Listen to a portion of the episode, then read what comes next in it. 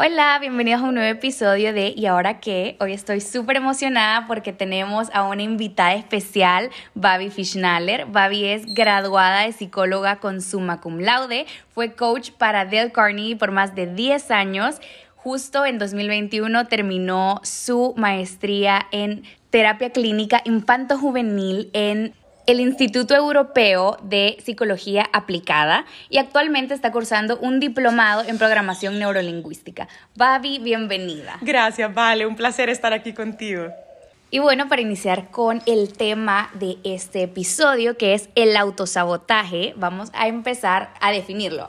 Ok, a ver, Babi, para mí creo que el autosabotaje sería los pensamientos, las actitudes y las acciones que nosotros hacemos conscientes de que nos, no nos van a llevar a lograr los objetivos que nosotros queremos. O sea, conscientemente elegimos aquello que nos daña de cierta manera.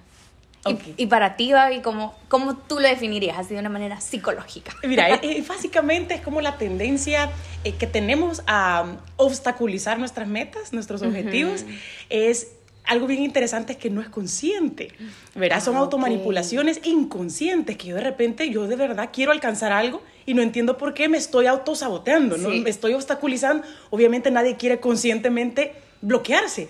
Pero eh, hay, hay, temores, hay inseguridades, hay, hay, hay una sensación de impotencia al salirme de mi zona de confort, entonces de alguna manera lo estoy limitando. Sí, no, y muchas veces también pasa de que como que puedes identificar como, ah, yo sé que me estoy autosaboteando, pero cuesta cambiarlo y como que no sabes cómo manejarlo y por eso estamos grabando este episodio. Eh, totalmente. Y bueno, Gaby, eh, ¿me puedes decir quizás qué tipos de autosabotajes existen? Claro, bueno, por ejemplo, uno famoso es no terminar las cosas, ¿verdad? Dejarlas a la mitad y si nos damos cuenta es básicamente no enfrentarme con la posibilidad de fracaso.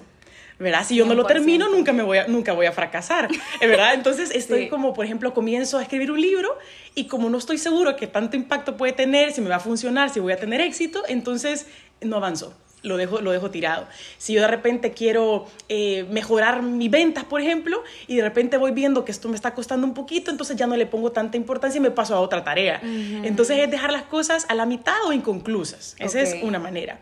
Otro tipo es la procrastinación, ¿verdad? El estar todo el tiempo postergando, ¿verdad? Y, y, lo, interesante es que ni siquiera lo, me pongo a hacer actividades importantes, sino que cosas que no tienen significado, que no tienen tanta prioridad, pero de alguna manera siento que mi tiempo está ocupado y que yo realmente le estoy dedicando a todas mis actividades, pero realmente no a lo que es significativo y es prioritario.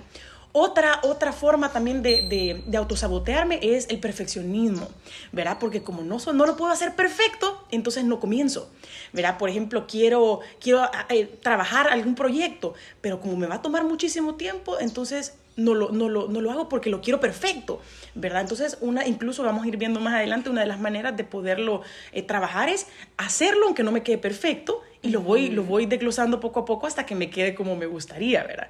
Y el último tipo famoso son las excusas. Es que no tengo tiempo, es que no tengo recursos, es que no tengo la edad suficiente, es excusas. Entonces, esas cuatro cosas, si yo tiendo a utilizarlas, muy probablemente me estoy autosaboteando. Sí, no, y uno pensaría que uno tiene como uno primordial, como de qué manera te autosaboteas primariamente. Pero ahorita que lo decís todos, creo que todos nos identificamos usando todo, ¿verdad? Pero bueno, y por cierto, todas estas formas de autosabotearnos, si nos damos cuenta, son racionalizaciones. Es decir, nosotros estamos queriendo darle un significado racional de que por esa razón es que no estamos actuando. Es que yo realmente paso bien ocupado, es que yo realmente tiempo no tengo. No es que lo que pasa es que, mira, ahorita estoy ahorrando porque cuando ya ahorre, entonces ya voy a poder empezar a trabajar en esto. No es que ahorita realmente porque como estoy bien pequeña, ¿verdad? O bien pequeño, pero ya cuando yo sea adulto, voy a hacer, o ya cuando ya yo tengo un poquito otra, otra situación económica va a ser distinto. Entonces, si nos damos cuenta, son racionalizaciones.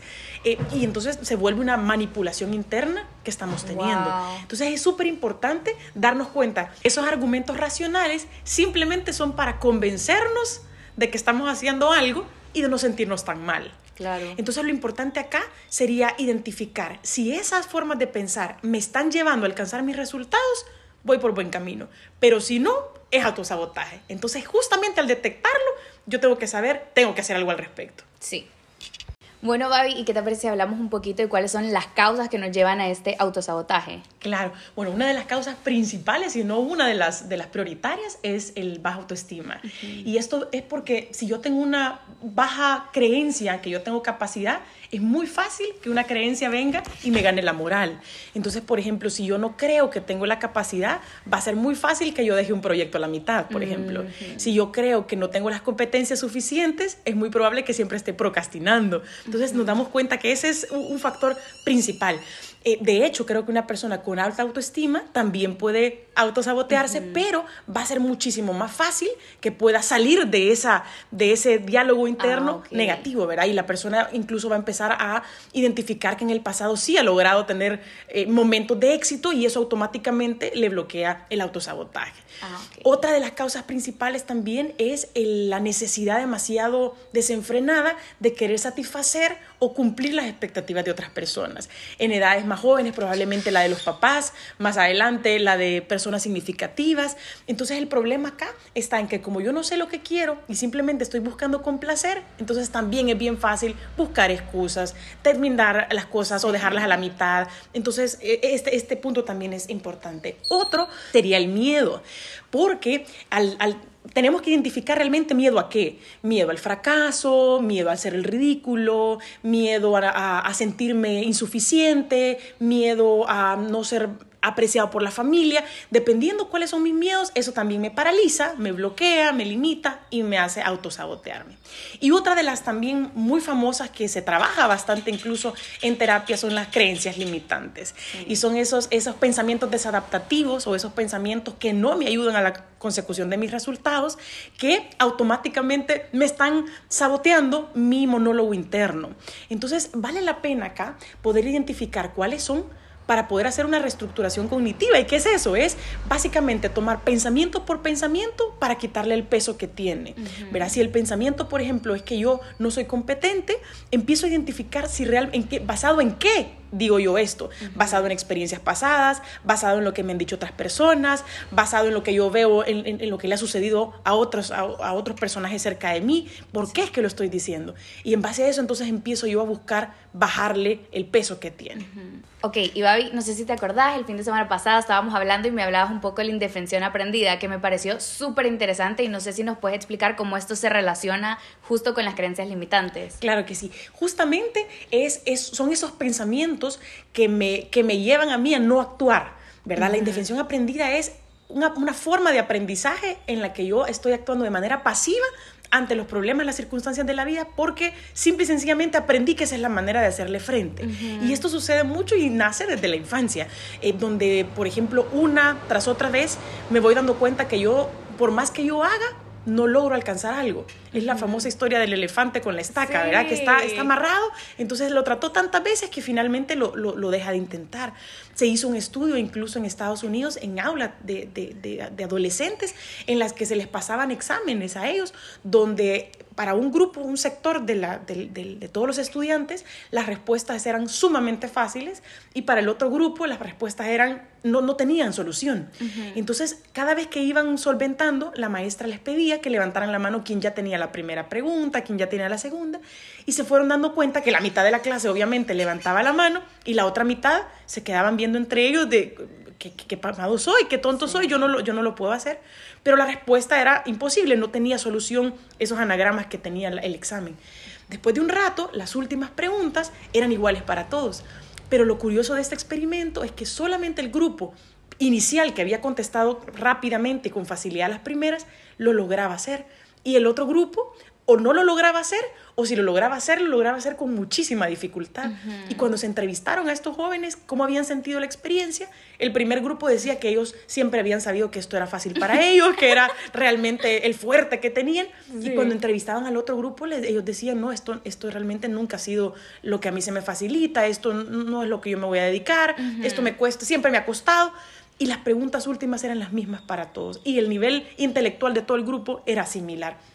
Entonces la, conclusión que sacaron de este experimento es que, se puede crear la indefensión aprendida a través de experiencias que hacen que la persona tenga creencias limitantes de sí misma y estas creencias le, le impidan tomar decisiones y le impidan solucionar problemas que tiene toda la capacidad para poderlo hacer.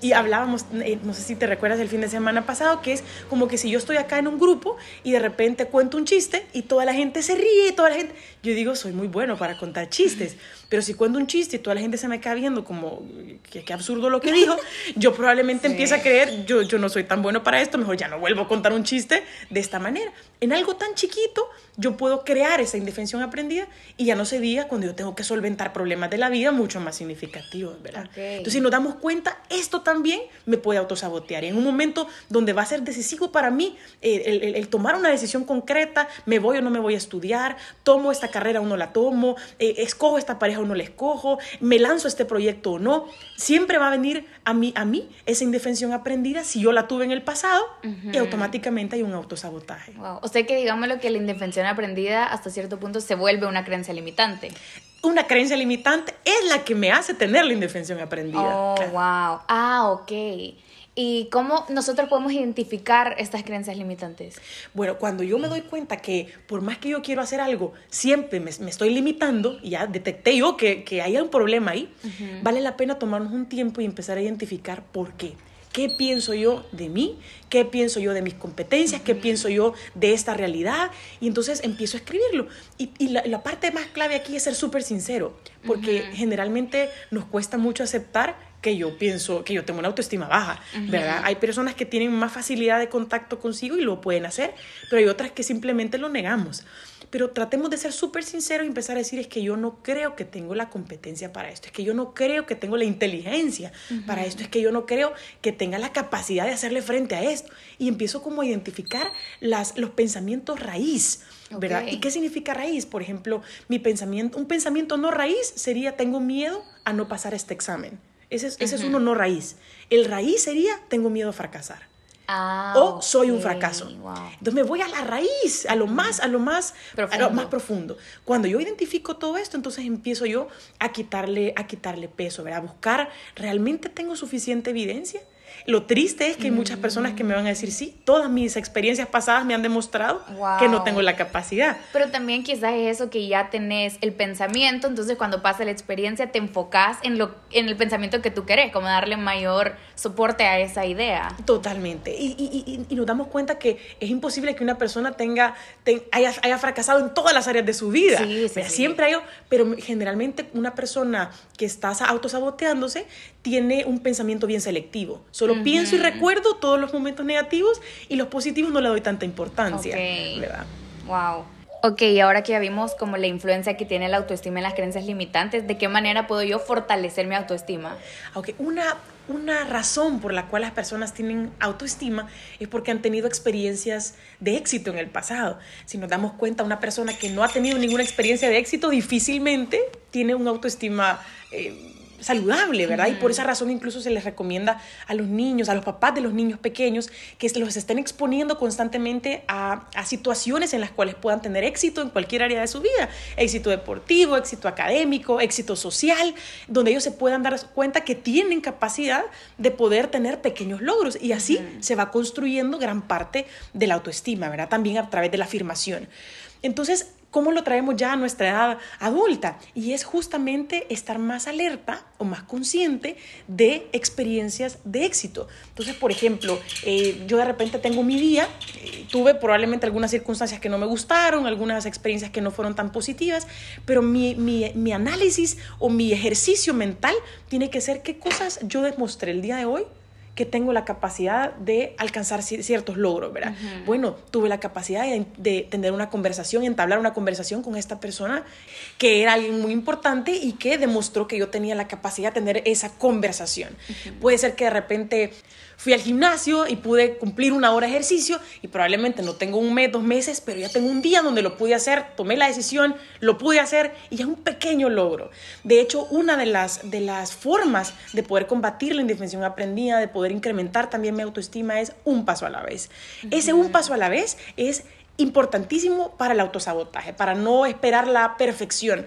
Yo quisiera tener este peso, pero eh, probablemente necesito hacer un paso a la vez. Un día en el que yo me cuide de las azúcares, por ejemplo.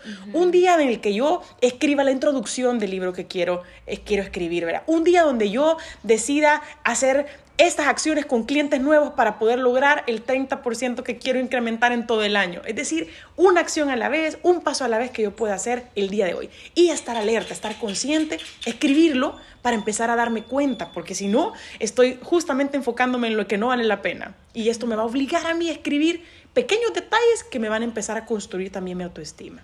Otra cosa súper importante es saber qué es lo que quiero.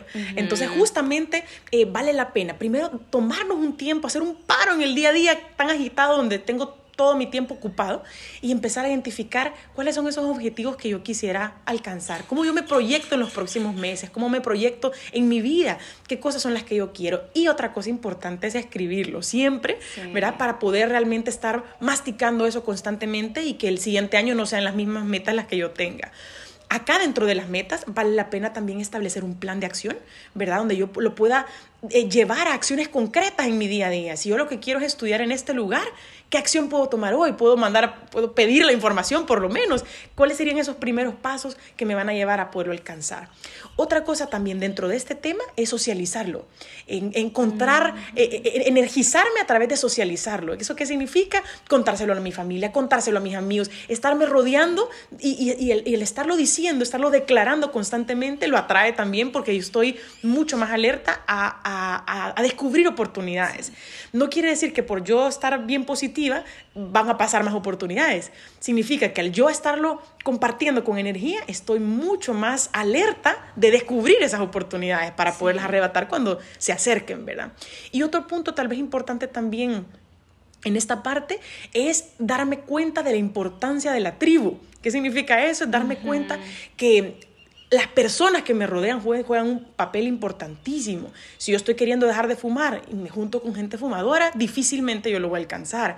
Si yo quiero ser una persona mucho más, más propositiva, más positiva en mi actitud, pero mis amistades son bien negativas, difícilmente también yo salgo de ese círculo vicioso. Entonces es tener bien en claro qué es lo que yo quiero y será que mi círculo me está ayudando para esto. Si no me está ayudando, tengo que hacer un cambio y no lo voy a dejar de, ver ni dejar de hablar, pero no tiene que ser la gente que yo frecuente para la consecución de mis resultados y para evitar ese autosabotaje. Ok, y en el caso también, por ejemplo, que decís de las metas y de proponerte qué cosas querés, o sea, todos conocemos esas personas que se ponen la misma meta todos los años, voy a bajar tantas libras, hoy sí voy a ir al gimnasio, hoy voy a comer lo que sea, pero a lo que quiero llegar es de que si llevas como que toda la vida poniéndote la misma meta y todo eso, y siempre fracasándote, o sea, fracasando cumplir la meta, ¿cómo vas a luchar con eso? Ah, vaya, hoy me la voy a poner, pero no voy a caer en lo mismo.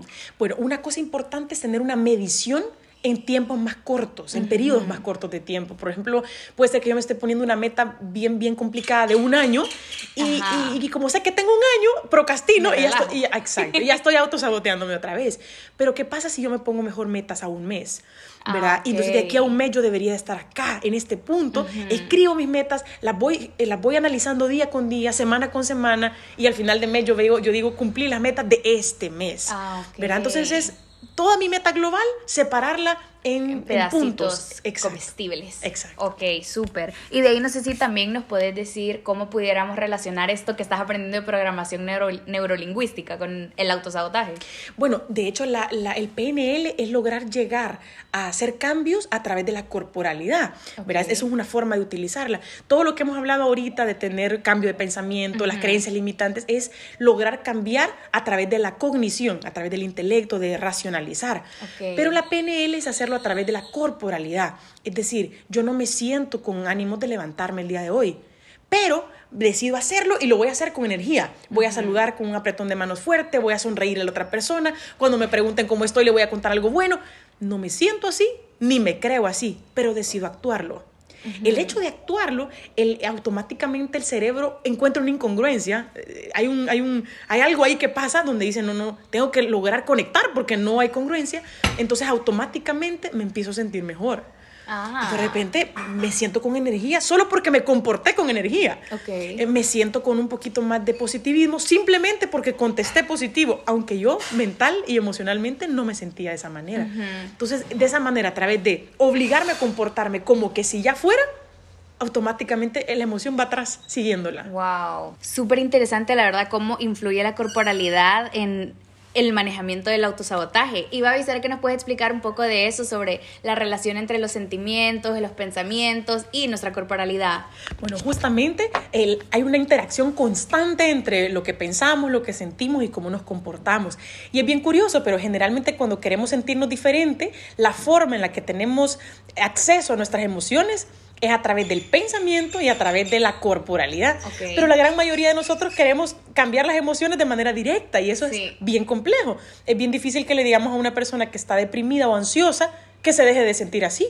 Porque la persona. Es lo que hacemos, y es lo que hacemos. Ya no estés triste, ya no estés enojado. Exactamente. y la forma de poder que esa persona ya no se sienta ansiosa, ya no se sienta depresiva, ya no se sienta, o ya no, ya no tenga ese autosabotaje, es a través de estos dos canales. A través de cambiar mis pensamientos, porque yo cambiando mis pensamientos, cambio mi interpretación de la realidad, cambio mi manera de percibir las cosas que pasan, porque eh, todos sabemos que no es lo que pasa lo que nos daña, sino la interpretación que tenemos de lo que nos pasa. 100%. Ese es por un lado, y por otro lado, la corporalidad. Yo cambio mi manera de actuar, me comporto como que si ya me sintiera de esa manera y automáticamente también la emoción le, le, acompaña. Son las dos maneras en las que tenemos para lograr manejar mejor nuestras emociones y por lo tanto evitar el autosabotaje. Ok, wow, de verdad que espero que todos los que hayamos escuchado esto a partir de hoy ya lo apliquemos. Y bueno, Babi, mil gracias por estar aquí con nosotros. Nos encantó hablar del autosabotaje contigo y te doy las gracias también personalmente como mi amiga. Y estoy súper feliz de tenerte aquí en Y ahora qué. Y gracias por darnos las herramientas para que a partir de ahora luchemos con el autosabotaje. Gracias, Vale. Un honor para mí realmente poder estar aquí. Para los que quieran seguir a Babi, ella también sube contenido. La pueden seguir en Instagram como arroba babifishnaller. También tiene un canal de YouTube en el cual nos explica bastante conceptos psicológicos buenísimos. Véanlo también como Babi Fishnaller. Asimismo, Babi da terapia clínica e imparte entrenamientos de desarrollo personal.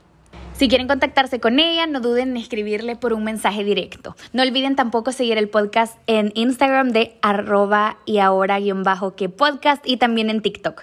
Hasta el próximo viernes.